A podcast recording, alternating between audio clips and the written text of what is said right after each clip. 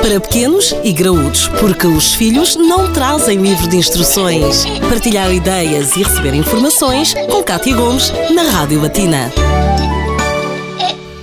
Um tema delicado, mas que merece toda a nossa atenção no Pequenos e Graúdos: autoagressão. E ninguém melhor para nos deixar alguns pormenores do que a psicóloga Marta Pimenta de Brito. Doutora Marta, como é que um pai ou uma mãe, é igual, não é? Portanto, eh, os pais devem lidar com este processo quando, no fundo, o protagonista, por vezes, é o próprio filho. É verdade. Primeiro, o pai ou a mãe devem refletir sobre o que é que entendem por autoagressão e como é que se sentem em relação ao tema da autoagressão. Pois nem todas as pessoas se sentem suficientemente à vontade para abordar, para abordar o tema da, da autoagressão, e nomeadamente quando se trata do próprio filho. Se este for o caso, deve de imediato encontrar alguém que o substitua para essa abordagem, porque a pessoa que vai abordar o tema da autoagressão deve estar em paz com esse tema, deve se sentir à vontade.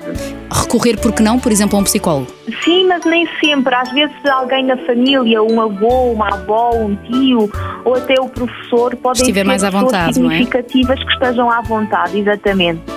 E então depois, quem se sentir à vontade para abordar o tema da autoagressão, eh, deve escolher um local acolhedor e discreto para iniciar o tema, nada como partilhar de que sabe que existem miúdos que se autoagridem porque não aguentam mais a dor emocional que transportam no seu coração e, portanto, a abordagem deve ser sempre de apoio e tranquilidade e nunca de julgamento, de choque ou mesmo de raiva. Deve-se questionar a criança ou o adolescente sobre se há algo que possa fazer para ajudar a aliviar essa tal dor emocional que transporta no seu coração e a conversa deve ser sempre uma conversa de apoio, de escuta ativa, uma conversa empática e calma e nunca de menorizar a criança ou adolescente, de castigar ou mesmo de agredir. E depois, esta conversa deve abranger as várias áreas da vida da criança ou do adolescente, no sentido de aumentar um cotidiano saudável e não focar apenas no tema da autoagressão. E depois, uma coisa muito importante é que esta conversa nunca deve ser espalhada por os outros.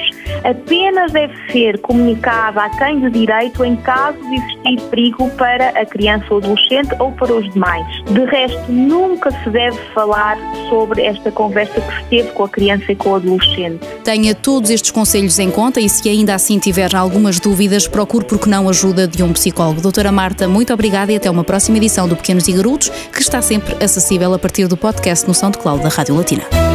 Para pequenos e graúdos, a vida de filhos e pais, de segunda a sexta-feira, na Rádio Latina.